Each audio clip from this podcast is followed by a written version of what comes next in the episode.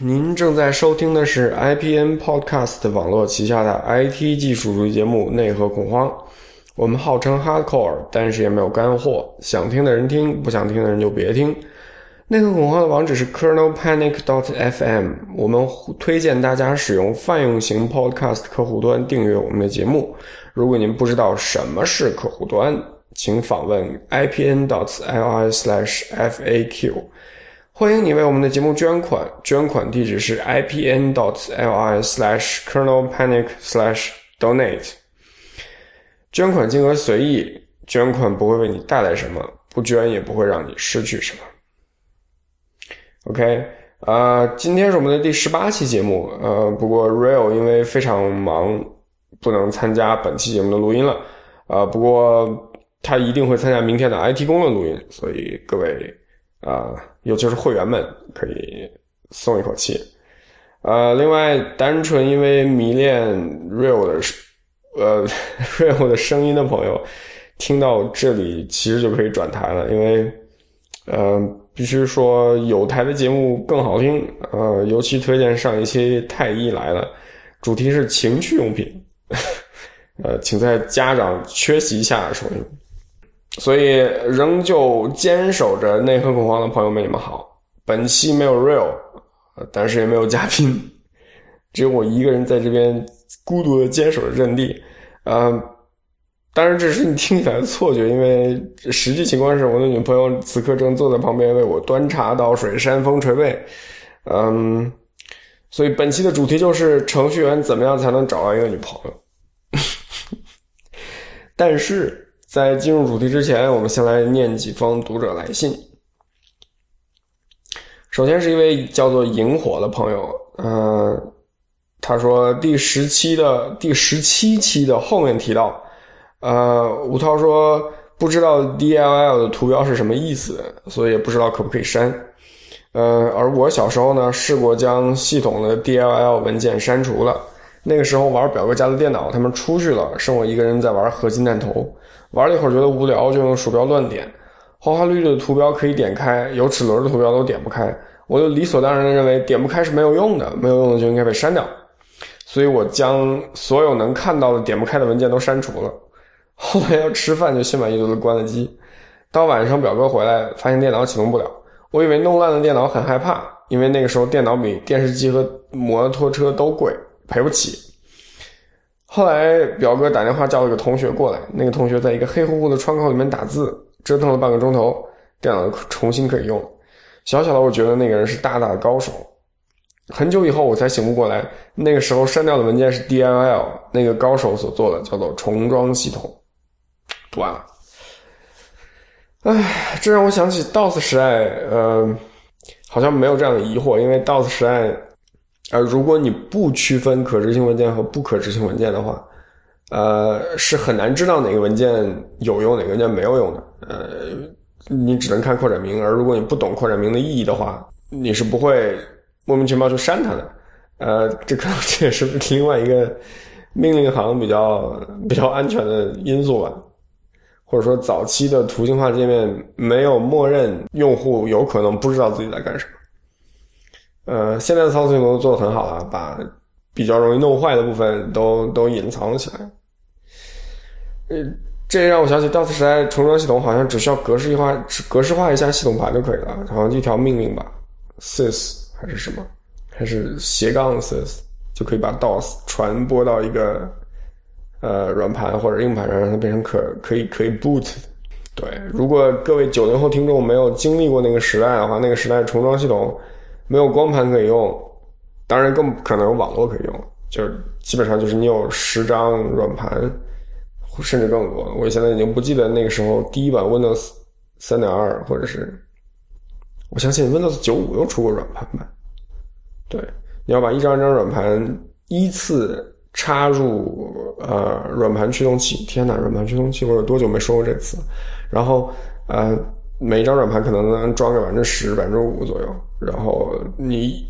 要耐心的在那坐着，一张一张手动的去换软盘。哪像现在科技昌明，只需要写一个文本文件，告诉电脑你需要一台什么样的虚拟机，电脑很快就可以在一瞬间帮你竖起来一台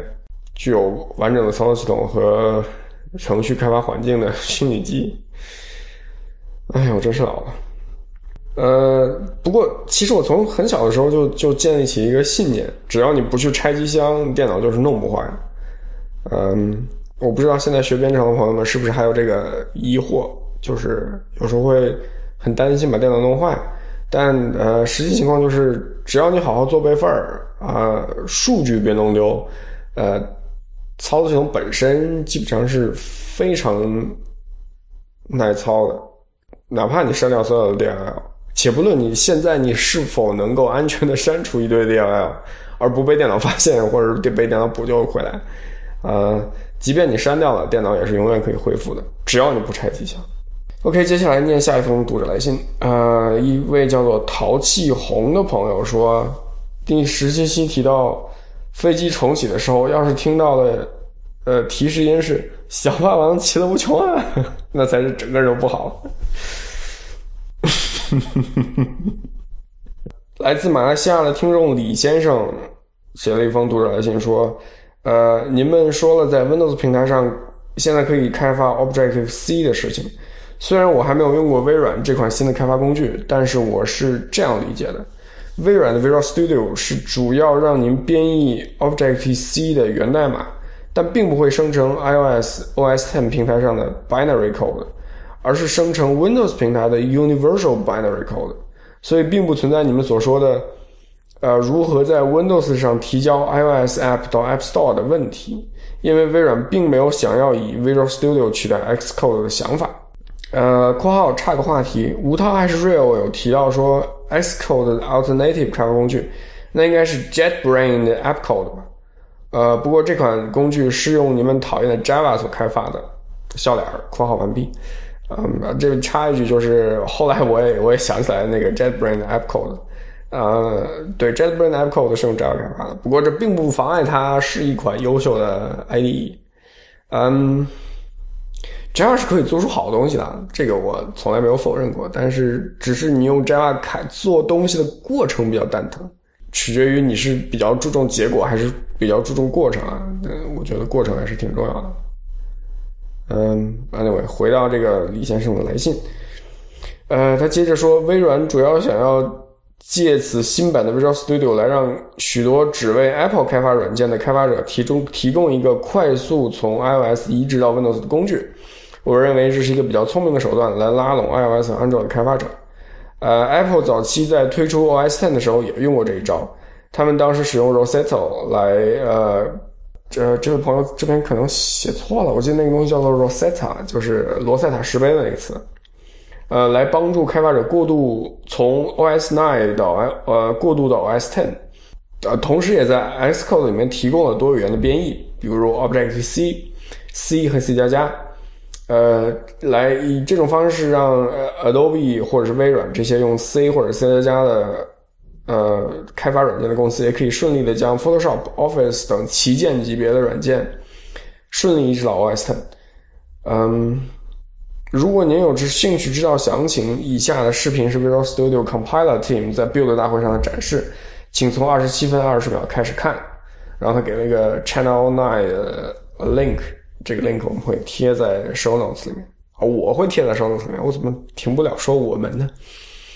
哎呀，好孤单啊！这里简述视频里的一些重点。嗯，编辑器采用 C lang，也就是 C C 加加 Objective C 的编辑器的 frontend，和 C two，也就是微软编辑器的 backend。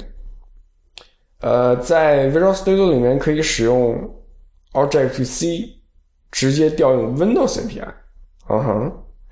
呃，然后编译后的代码并不是在 Emulator 上运行的，而是 Windows Universal 的原生代码。微软实现了 iOS 上的一部分 API，他们称之为 subset of iOS API。计划实现的 API 包括 OpenGL、OpenAL、Sensor、UIKit、Core Animation 等等。最后，视频里面有个小花絮。当台上的微软产品经理问台下有多少人在为 Apple 开发产品的时候，台下有一半人举手。好，非常感谢这位李先生的来信啊，干货相当多。呃，他提到了这个 Apple 早期在推出 OS Ten 的时候，使用 Rosetta 来帮助开发者从 OS Nine 过渡到 OS Ten。呃，我记得那个时候给 Apple 开发程序是要用，嗯，除了 Xcode 还有一个东西叫什么 Code Warrior，好像是波兰的公司出的吧。我好像又信口信口开河了，就是没有做调查，就是这样。呃，如果 Cold Warrior 不是 Bolin 做的话，那是谁做的？这不重要。总之，那个时候为 OS Nine 开发程序是要用到 C，那时候还没有 r j c 天哪，那是一个多么洪荒的时代！呃，不过那个时候好像也是可以用 Java 为 OS Nine 开发程序的吧？我没有记错的话，我还是比较年轻的，没有经历过那个时代。如果我们听众里面有经历过那个时代的话，也就是怎样 OS Nine 或者是 OS 乃至 OS Eight。呃，开发程序的听众的话，也欢迎你来信提供一下呃这个经验。就那个时代的呃苹果电脑是怎样开发程序的？因为虽然目前我们都是已经皈依苹果教的铁杆果粉，但是早期我们开发程序的经历就真的只有 Windows 乃至 Linux，嗯，好像。我跟 Real 都没有做过 osi 时代的，至少是给图形界面编程的经历。对，欢迎各位提供宝贵经验。然后他提到说，在 Visual Studio 里面可以直接以 Objective C 调用 Windows API，这个听起来非常的蒙太奇，就是，所以言下之意就是我可以用 Object C 在 Windows 上面写写 Windows 程序了。嗯，有意思。谁能想到今天呢？呃，接下来是一位叫做 Y Poly Diary 朋友的朋友给我们寄来的呃听众来信。他说：“Real 吴涛，你们好，呃，还是给两位发一个邮件吧。之前总是在微博留言，担心写信会写得太长，浪费两浪费两位的时间。关于 V 二的问题，我就不多说了。两位只是偶尔谈到，并没有把它当做一个正式的题目来讲。”而我也是仅仅怀有热情，并不是相关项目的参与者，所以我今天的反馈是关于很早的一期，呃，关于机械键盘的，啊，那是我们的第二期吧，好像迄今也是，呃，人气最高的一期。当然，我相信木瑶和肖姐姐的那两期早晚会超过这一期。不过目前来看，键盘这一期的下载量是非常高，呃。我是从那一期开始才知道机械键盘是怎么回事，然后就多了解了一些。但是有一个很大的遗憾，就是没有人谈到机械键盘压力克数的问题，而我觉得这是一个很大的问题。我的意思是，没有把机械键盘的压力曲线和薄膜键盘的压力曲线进行计算比较。这个问题重要吗？我觉得很重要，请看后面。嗯，我这里就不画图了，简单的说一下，就是机械键盘的弹力结构是弹簧，暂时没有见到其他结构。弹簧的压力曲线是从小到大，而且压力曲线基本上是平直的，这就导致了一个问题，就是按压的过程中要不断的施加压力。而薄膜键盘的弹力结构是橡胶碗，这种结构初始压力比较大，但是一旦突破之后就很轻松了。实际表现出来的结果就是，机械键盘要保持按压状态，需要一直用力按住。呃，这里先不谈各种轴的差异影响，而薄膜键盘一旦按下之后，就很容易保持按压的状态，不需要很大的力。还有就是，每次按压所需要付出的力，机械键盘也要比薄膜键盘大。关于力的多少，可以通过计算压力曲线获得。我没有专业的工具，没法测量计算，但是参考对弓箭势能的计算方式。可以知道，压力曲线越平直，收集的能量就越大。呃，其实我能想到这个问题，是因为我对弓箭感兴趣。之前看过一些研究资料，比如反曲弓为什么效能更高。当然，为了验证我的猜想，我专门订了一个机械键盘试用一下。呃，我只是为了体验一下就退货，有点不道德。我试用的是茶轴，因为听说你们听你们说茶轴比较轻。体验的结果就是。在 Counter Strike 这种需要长时间按住几个键的游戏里面，非常的累。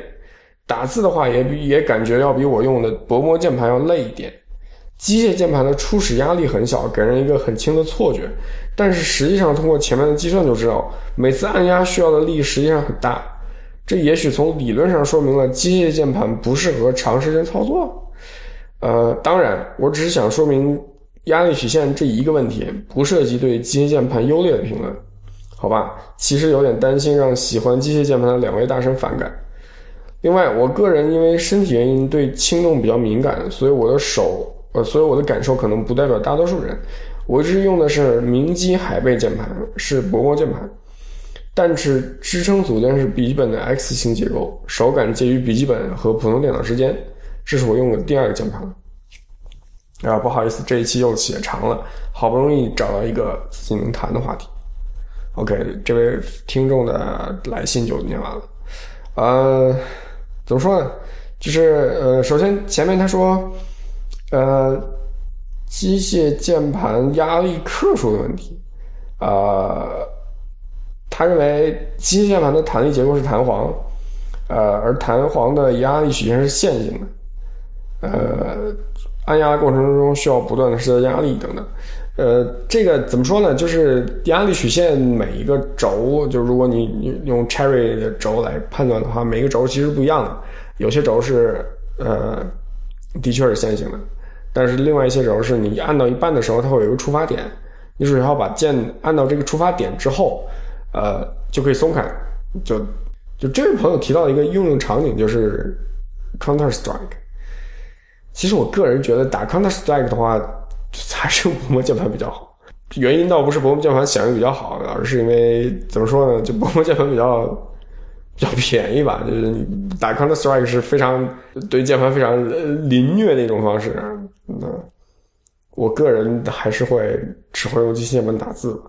我也不知道，反正现在我大部分时候打这个，比如说，嗯，暴雪的风暴英雄，或者是 War Thunder，就是一个二战的坦克仿真游戏的时候，基本上都是在用笔记本的薄膜键盘在打。嗯，手感这个东西是非常主观的一件事情。嗯，其实如果你单纯的从手感上来说的话，机械键盘里面很多东西都是玄学，但是。嗯，打字比较累，这个可能是，可能的确是这样。有时候我现在也会觉得，用机器键盘打字会稍微累一点。怎么说呢？就是打字累的这么一点点，可能跟你每天多走几步路的能量消耗都差不多，基本上可以忽略不计的。各位想靠打字减肥的朋友们就 可以醒醒了。呃，最后一封读者来信，一位来自叫做。肖志博，我不知道念念对了没有，呃，的博士先生，对他的 email 里面就有 doctor 头衔，这个跟德国很像，德国人都喜欢把把自己的 doctor 头衔写出来。嗨，两位主播好，呃，听了第十五期的 Kernel Panic，听众来信中有人讨论 data science，我又坐不住了。之前我买了本书的 Data Science Handbook，是 Kura 的 data scientist William Chen。联合一众 data scientist 做了回馈大众的一件大好事，我觉得大家都可以买来看一下。虽然现在还没有看完，不过写的真的挺好的。对于想要入行 data science 已已经在这个行业中的同学都会有所帮助。呃，来信中的那位同学说，现在 Azure 和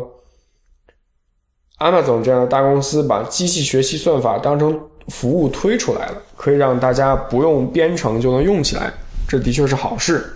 不过说到自然语言处理，其实还是有很多很难的事情要做的。而其实这些很难的工作都是人可以轻而易举的做到的。比如说，从一个句子里面准确的识别出日期和时间，这个听起来非常简单。呃，现有的 Stanford NLP，也就是斯坦福的自然语言处理。技术用基于 conditional random field 的实体命名算法也可以用，但是达到非常精确的效果还是有很长的路要走。再说另一个，从数据集中让算法自动识别出变量的值是连续型的还是离散型的都很难。剑桥大学的邹斌 Gaharamani 教授在2014年的 NIPS，啊，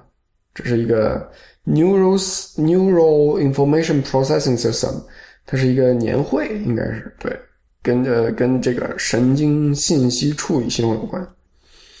呃，这个这位教授在二零一四年的 NIPS 会议上面就这个问题发表了一篇论文，然后顺便再推一下另外一个 podcast Talking Machine，呃，网址是 http www dot the talking machines dot com，然后其中一个主持人就是哈佛大学的 Ryan Proscott Adams 教授。他利用他的关系，几乎在每一期都请来了一听名字就让我心跳加速的嘉宾。不过，Adams 教授在节目里面的一个保留项目，就是用人类可以听懂的非常简单的语言解释非常复杂的算法，比如推荐系统里面的 collaborative filtering，啊，怎么翻译？协同过滤。呃，再比如非参数贝叶斯推断中的非常难的 Chinese restaurant process，中餐馆过程有意思。我查了一下，这个中餐馆过程是模拟一个有无限张圆桌，每张圆桌能坐无限个人的中餐馆里面做客人的随机过程。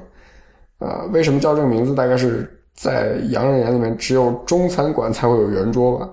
呃，以上是这位听众所推荐的，应该是关于自然语言处理的一个 podcast，呃，有兴趣的听众们不妨去听听。呃，最后他说，P.S. 虽然吴涛说了不让再推荐嘉宾了，但是 Please Please 能试着请一下 Kura 的 William Chen 吗？我想，如果是要做一期有关 data science 的话题，呃，请来这样一个 data scientist 才好才好吧。我也知道，请一个陌生人陌生人上节目还是挺难的。Anyway。Please keep up the good. Please keep up the good work. 啊，感谢这位听众。嗯，对我们的确是想要请一位货真价实的 data scientist 来来聊 data science 的话题。不过，呃，目前还没有合适的人选。呃，我今我去看一下这位 William Chen 是不是是不是首先是不是一个适合接近的人吧？啊，感谢这位听众。呃，接下来我。想要提到的一些新闻就是，其实就只有一条，就是 Google I/O 啊，我不知道明天的 IT 公论会怎样聊这个话题，我我希望他们会聊这个话题吧。但是从开发者层面上来说，这一次 Google I/O 呃大会让我印象比较深的，当然我没有完全看这个大会，我只是事后去看了一下 summary 啊，因为要上班。就这次 Google I/O 的。在我看来的亮点就是，首先是 Android Studio IE，呃，应该是一点三版吧，呃，增加了 NDK 的支持，就是 Native 呃 Developer Kit，就你可以在啊，它应该是使用了 JetBrains 的 C Line 来支持呃用 C 加加写 Android App。其次就是 Google I/O 此次出现了一个专门为 Internet of Things，呃。所开发的操作系统叫做 Brillo，名字有点奇怪。Brillo 就是一个怎么说呢？是一个比较被 stripped down 的 Android 系统，然后你可以把它装在一些智能家电上，甚至都不一定是家电，就是一些电器，比如说电灯啊、电扇啊之类的东西上面，呃，烟雾器啊之类的。呃，你在上面插一个芯片，然后装上这个操作系统，然后。呃，automatically 这个东西就变成了一个智能家电，你可以用你的呃 Android 设备去操纵它。然后呃，配套推出的也就是这个供呃这种小芯片互相通信的一种啊，怎么说呢？communication layer，对，应该叫做 communication layer，就是一个通信层，它的名字叫做 Weave，也就是 W E A。V E 啊，这让我想起那个 Google Google Wave，就是那个已经正式胎死腹中，嗯，理念超前，hype 无比，但是最后，对，就这么默默的消失掉了。Google Wave，我我我，其实我希望 Brillo 和 Wave 可以早一点推广开来，因为这样的话，可能嗯，智能家电会比较提前进入我们的生活。对我其实已经妄想过智能家电无处不在的场景了，嗯，未来怎么还不到？有一部电影叫做《回到未来》，嗯，《Back to the Future》，呃，应该是拍摄于八五年及之后的三部关于时光时空旅行的电影。呃，其中主角在一九八五年所前进三十年，去到了那个二零一五年，也就是今年，incidentally 啊的十月十五号吧，还是二十号，没记错的话，呃，那一天离我们离我录节目的今天，大概也只有一百五十天左右。然后电影里面的那个二零一五年。嗯，在有些地方是不如现在的二零一五年的，但是在很多其他地方是远远超越今天的科技水准的。就是智能家电就不说了，就比如说它里面有个叫做 Mist Fusion 的能源装置，可以装在车上，然后你只需要往里面扔一些垃圾，它就可以通过聚变来产生非常非常多的能量，这能量足以支持让一辆车产生呃时空旅行。然后还有一些非常神奇的其他的东西，比如说。嗯，漂浮滑板，对，漂浮滑板这个东西，在我们的二零一五年还是没有被实现出来。啊，对对，最重要的一点是里面的车都是能飞的。我觉得前一阵子在知乎上有一个问题，就是为什么为什么说我们在四十年前想要的是飞车，而现在我们得到的只是一百四十个字符？就但是说这个话的人是没记错的话是 Tesla 的投资人之一吧。不是埃隆·马斯克他自己，但是这个人也是一个科技界的推手人士了。他说这些话的原因，其实本质上是励志的，但是当然有些人把它当成一句吐槽来看。的重点就是，我们对于未来的想象很有可能是偏差非常大的，但是这并不应该妨碍我们去想象未来。对我就是希望智能家居可以早一天铺点呃铺开来，呃应用。让我们的今天能够在某种程度上，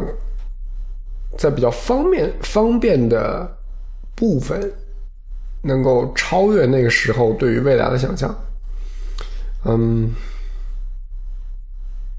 关于飞车这个东西，我觉得就是我之前在知乎上看到这个问题的时候，里面有人说，呃，里面有人通过各种例子来论证了为什么。一百四十个字符比飞车更重要。说，嗯，如果你可以更便捷的和离你很远的人通讯，那你就不需要去到那个人身边了。如果你可以开呃 teleconference 的话，那你就不需要亲自跑到那个地方去了。嗯，所以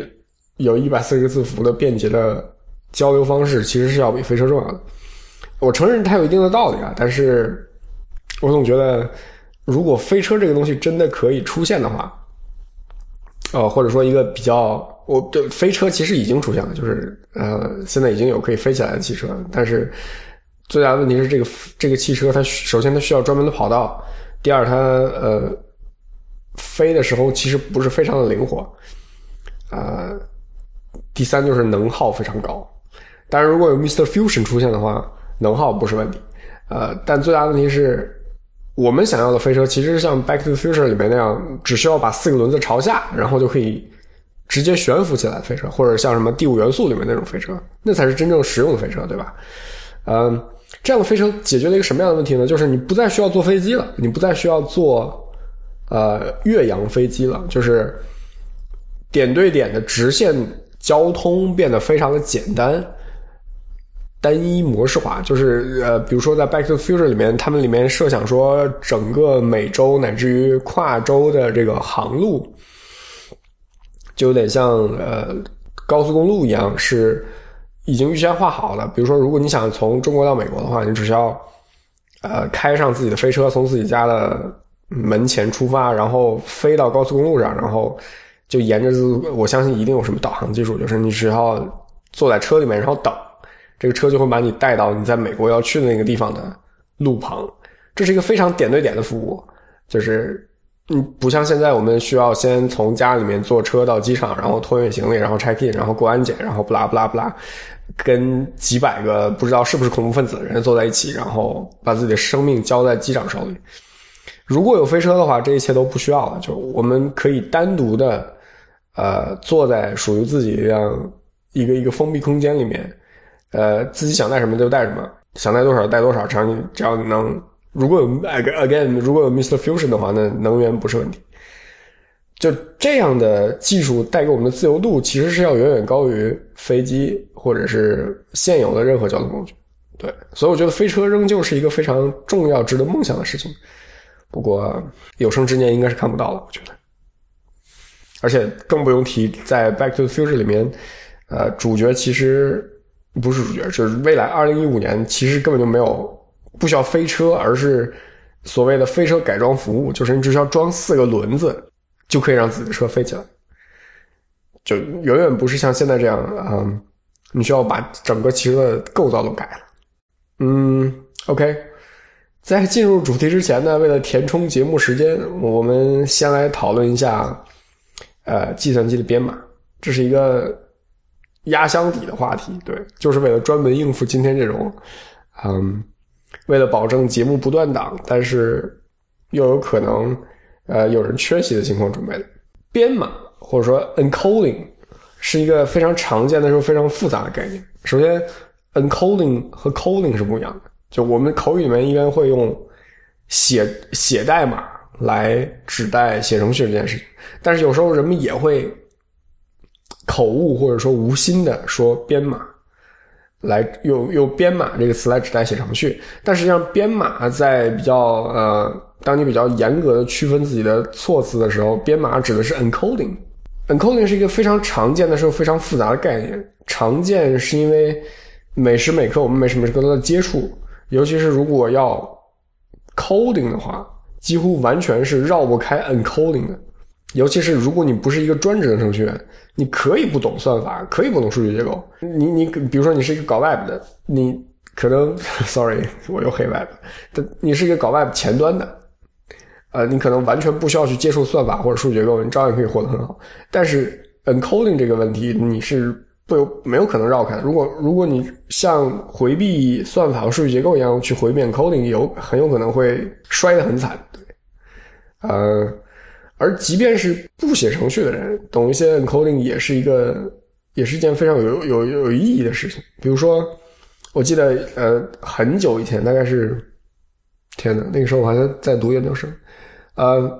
那时候有一个网站叫做，啊，现在也有那个网站叫做 Daily What the Fuck，Daily WTF，当然它的官方名字叫做 Daily Worse Than Failure，但是我们都知道 WTF 是什么意思。然后在这个网站上面有这样一则，当时应该是。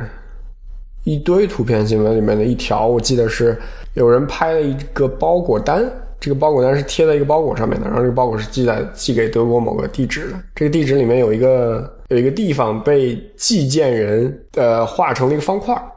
就是比如说有一个德国的地址叫做 G R 方块，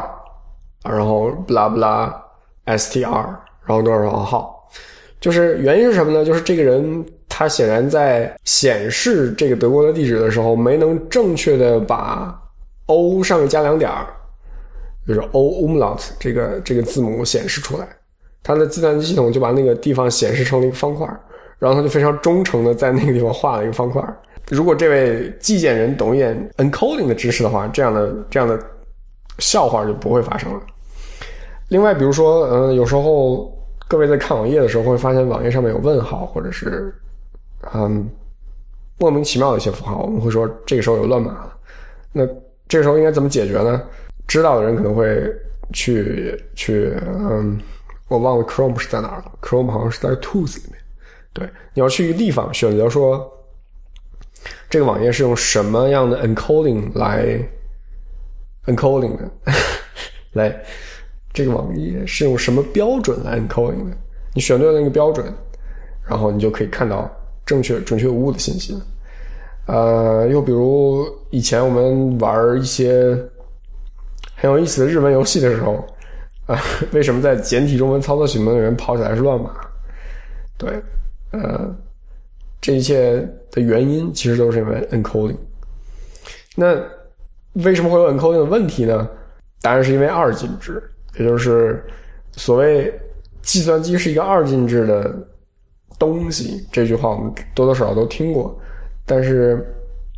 就比如说，呃，我们都明白计算机在内部只懂得零和一，呃，具体来说就是芯片上面有一个地方是高电平，它就是一；低电平就是零。然后磁盘上面有一个地方，比如说它的北磁极朝上就是一，呃，北磁极朝下就是零。我不确定这个说法正不正确，是带磁是一，不带磁是零，还是北磁极是一，南磁极是零？对，呃，欢迎大家指正。然后比如说光盘上面，呃，有坑就是一，没坑就是零，诸如此类。然后，嗯。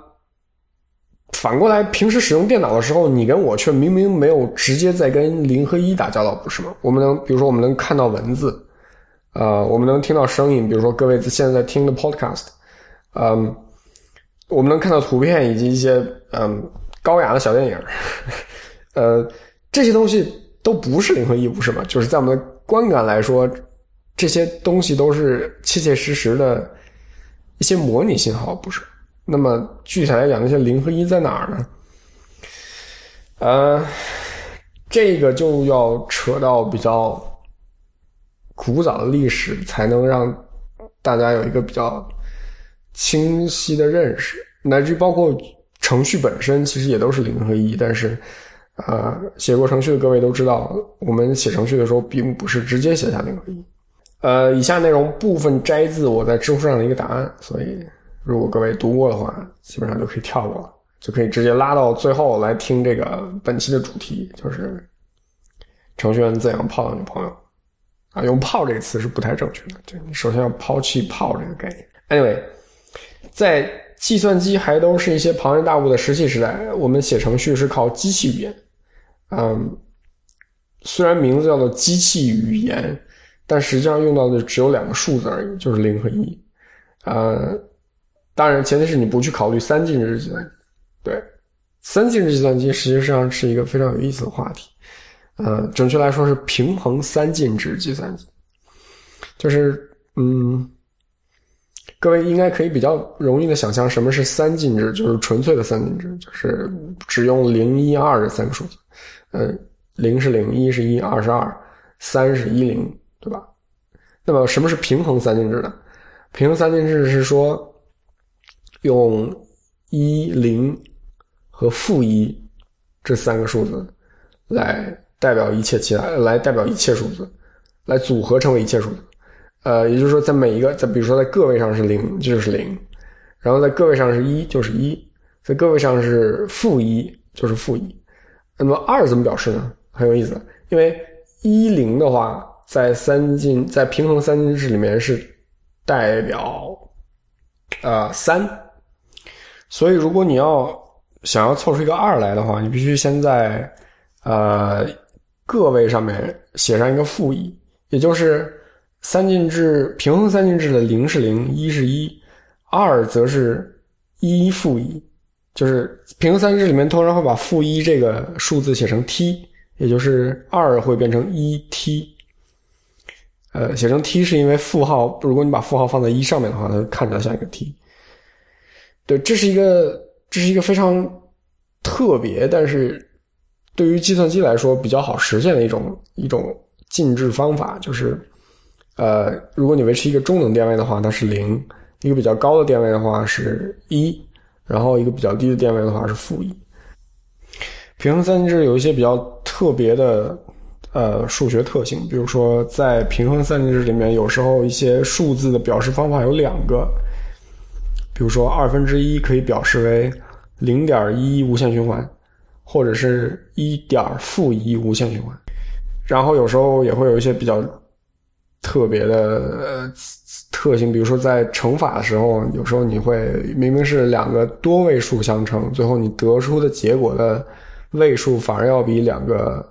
两个要比两原来你用来乘的两个数字的位数要短。呃，对，但是。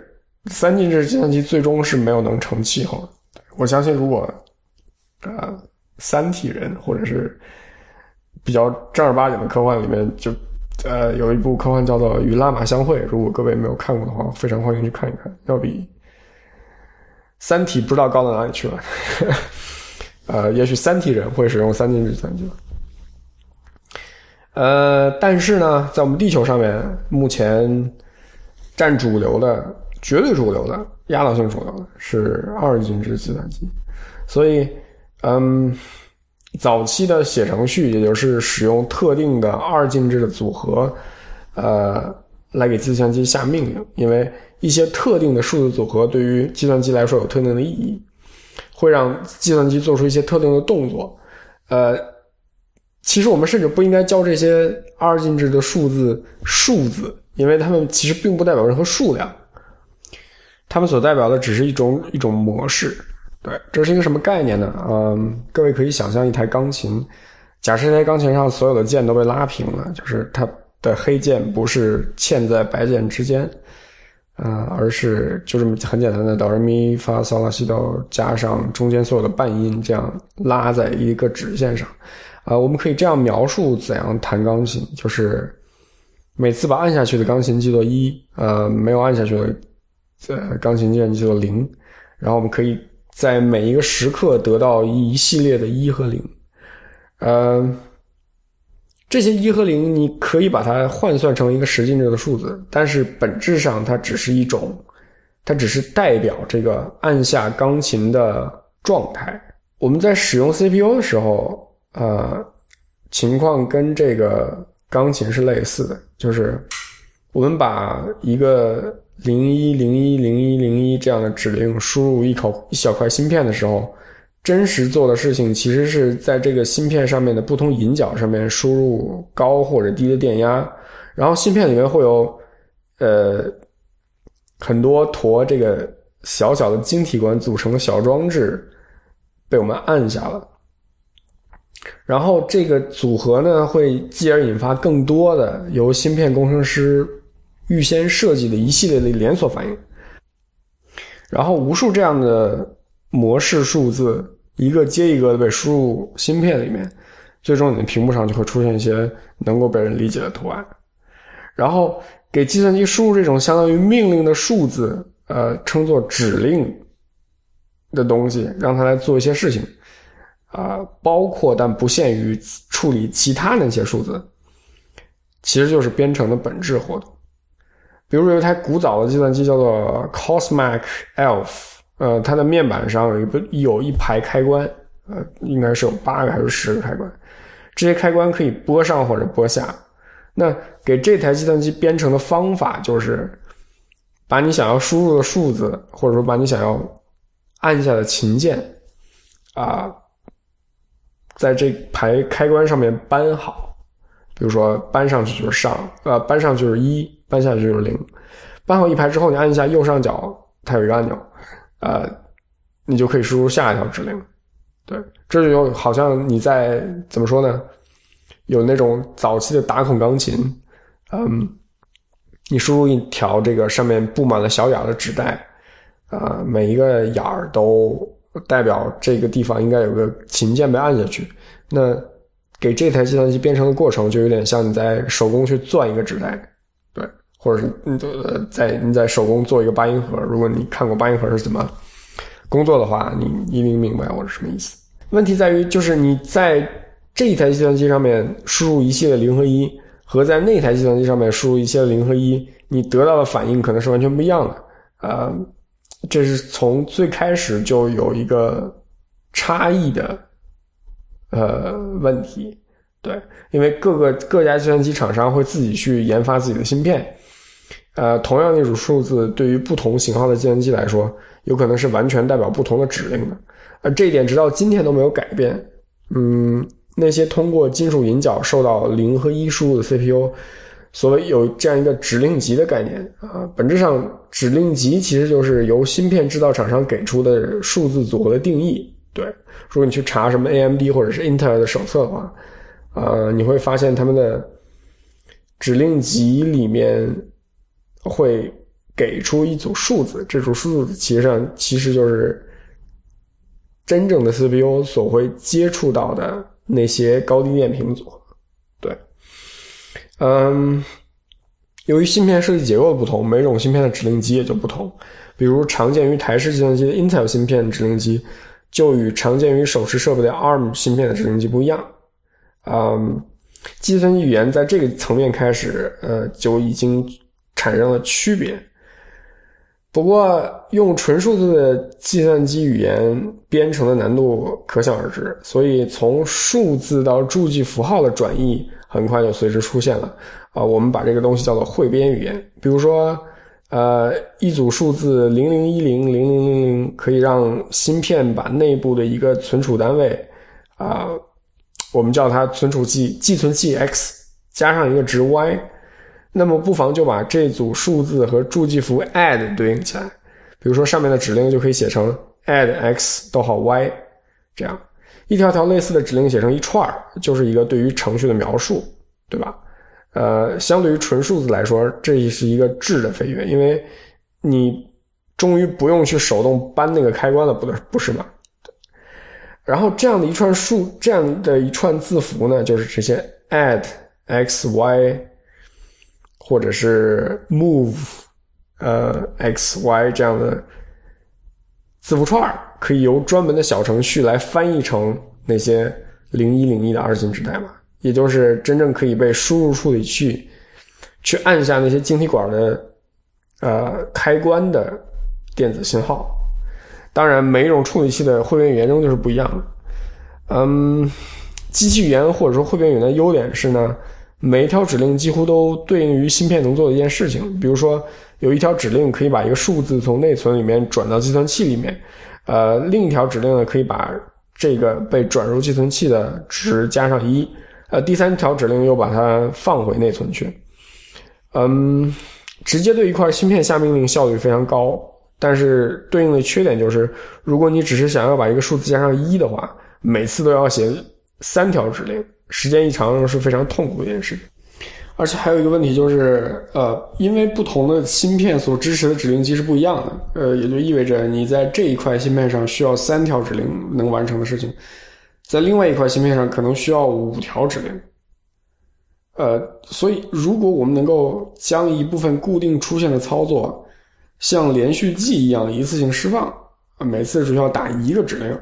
却能够在不同结构的芯片上都做同样的事情，该有多好呢？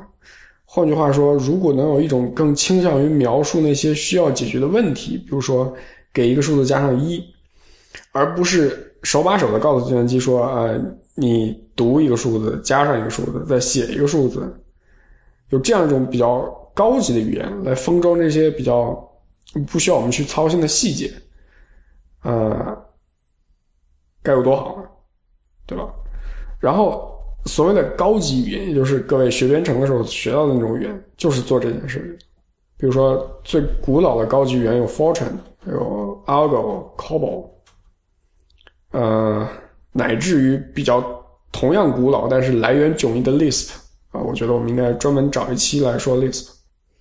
所有这些语言呢，他们都会都会最终被转换为二进制的形式，嗯。包括现在大家比较喜欢的动态语言，比如说，嗯，Python 啊，Ruby 啊，Lua 啊，它们归根结底都是会被转化为二进制代码输入到 CPU 执行。它们和这个比较低端的或者说比较原始的语言，比如说 C 或者是 Fortran 的区别就在于，它们啊，单一一条指令里面所包括。所涵盖的那些二进制指令要多很多，呃，然后他们完成这件这个特点的手段就是，他们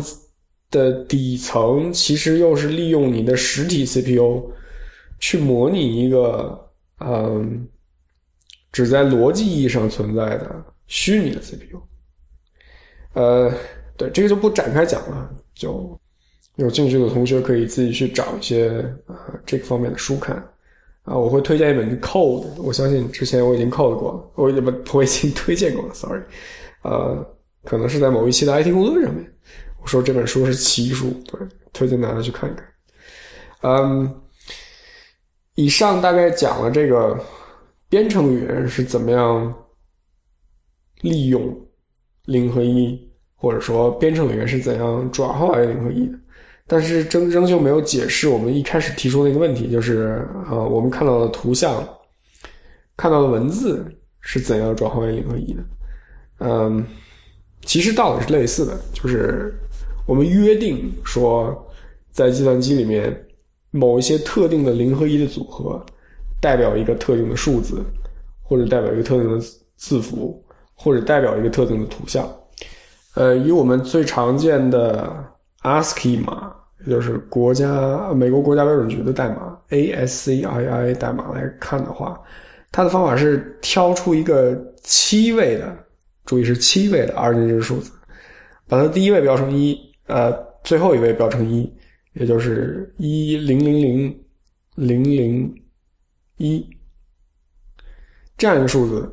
让它来代表大写字母 A。然后这个数字被转化成十进制就是六十五，然后六十五就代表 A，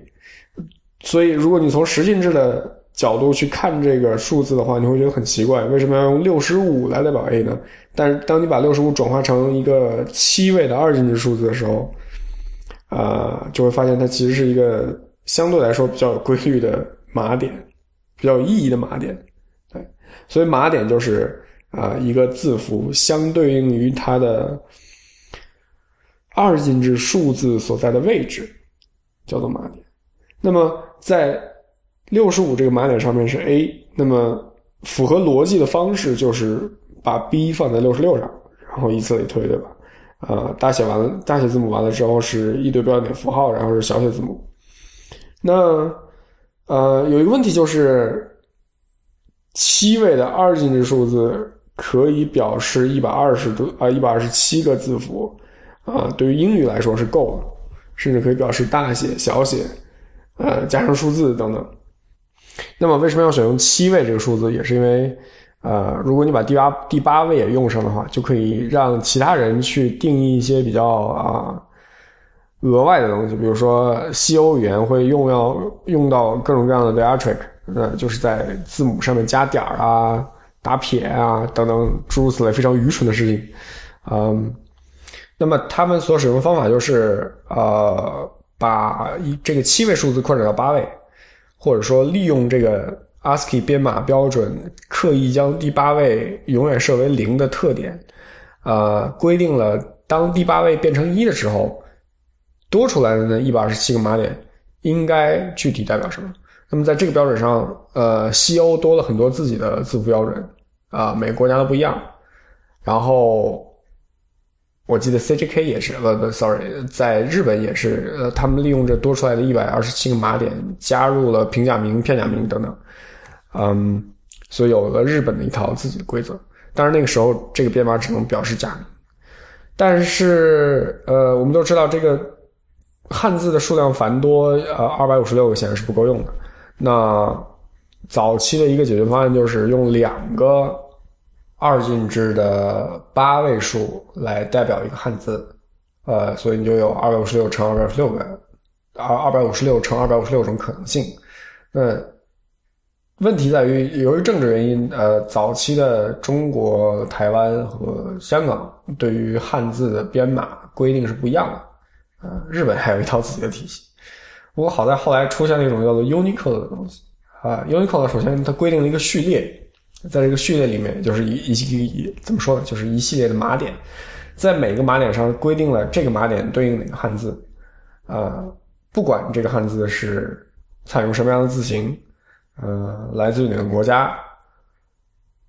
呃，全都会归在这个 Unicode 的序列里面，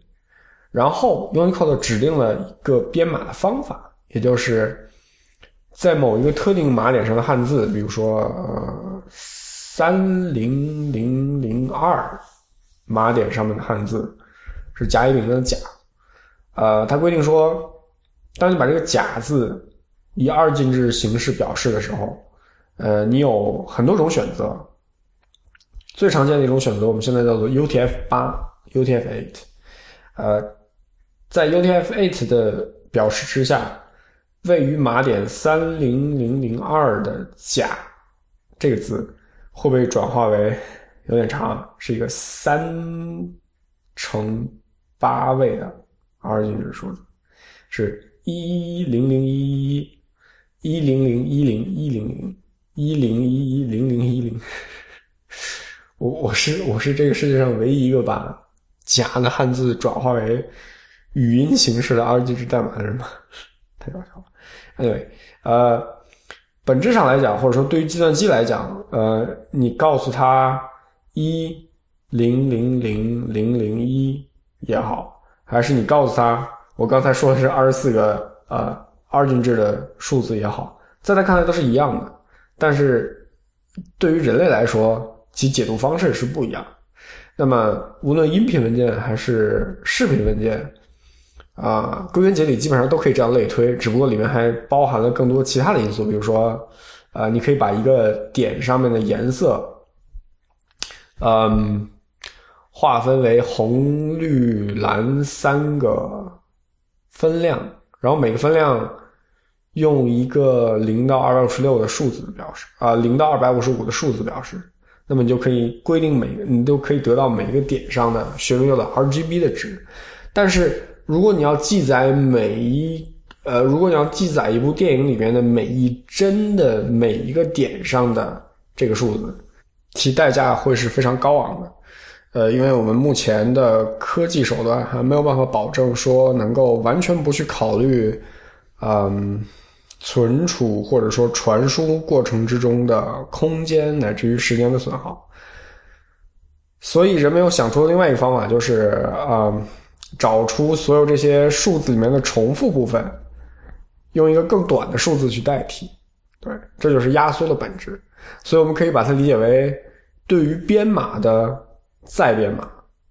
这就是一层另外一层 encoding。嗯，对，其实这期的提纲里面还竖了一些其他的话题，包括 Unicode 本来都是打算再展开讲的啊，还有很多历史之类的。但是目前的状况是，呃，我这边录音的时间刚刚突破了一个小时的 mark 啊，当然最后剪出来可能没有一个小时。不过此时的我已经觉得嗓子非常疼了，而且呃，很不幸过敏性鼻炎又开始犯了，所以。这一期只能啊，wait second，我们还没有进入正题是吧？OK，那我们来赶紧进入一下正题好了。正题就是程序员怎样才能找到女朋友呢？问号。答案很简单，就是除非你的女朋友候选人就是好这一口，那么单纯以程序员的身份，对于找到女朋友来说没有任何意义。True story，只有抛开我是程序员这一个自我认同之后。找女朋友才会变得比较容易，呃，比如你要弄明白人和人之间沟通的编码，这个编码体系，啊，一方面要比计算机系统我们刚才所说的这些编码简单的多，呃，另一方面又比它复杂的多。你要去学会理解不同性别之间的心理差异啊，不管这种差异是怎么来的，你都必须了解它。呃，你要去。了解什么是弦外之音，你要弄明白女孩子说话有时候是话里有话的，对吧？我女朋友在点头。好吧，呃，您正在您刚刚收听完的是 IPN Podcast 网络旗下的 IT 技术节目《内核恐慌》，啊，也欢迎你收听 IPN 旗下的其他六档 Podcast，包括呃，同样是技术主题节目《IT 公问》。啊，医疗主题节目太医来了，美食主题节目未知道，艺术主题节目流行通信，无主题节目无次元，故事主题节目 High Story，以及呃影像主题节目硬影像，感谢大家的收听，唉。